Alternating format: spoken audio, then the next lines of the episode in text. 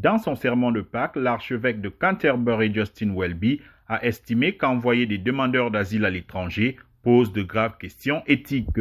L'archevêque de York, Stephen Cottrell, a quant à lui jugé tellement déprimant et désolant de voir que les demandeurs d'asile qui fuient la guerre, la famine et l'oppression ne seront pas traités avec la dignité et la compassion qui sont le droit de chaque être humain. Nous pouvons faire mieux que ça, a-t-il lancé. Le ministère de l'Intérieur met en avant la crise migratoire d'une ampleur sans précédent à laquelle le monde est confronté, selon un porte-parole, soulignant les changements nécessaires pour empêcher, je cite, les ignobles passeurs de mettre la vie des gens en danger et pour réparer notre système d'asile cassé. L'accord annoncé jeudi fait l'objet de vives critiques, notamment de la part du Haut Commissariat de l'ONU pour les réfugiés et des ONG. Il vise à dissuader les dangereuses traversées de la Manche en pleine explosion malgré les promesses du Brexit de mieux contrôler les frontières.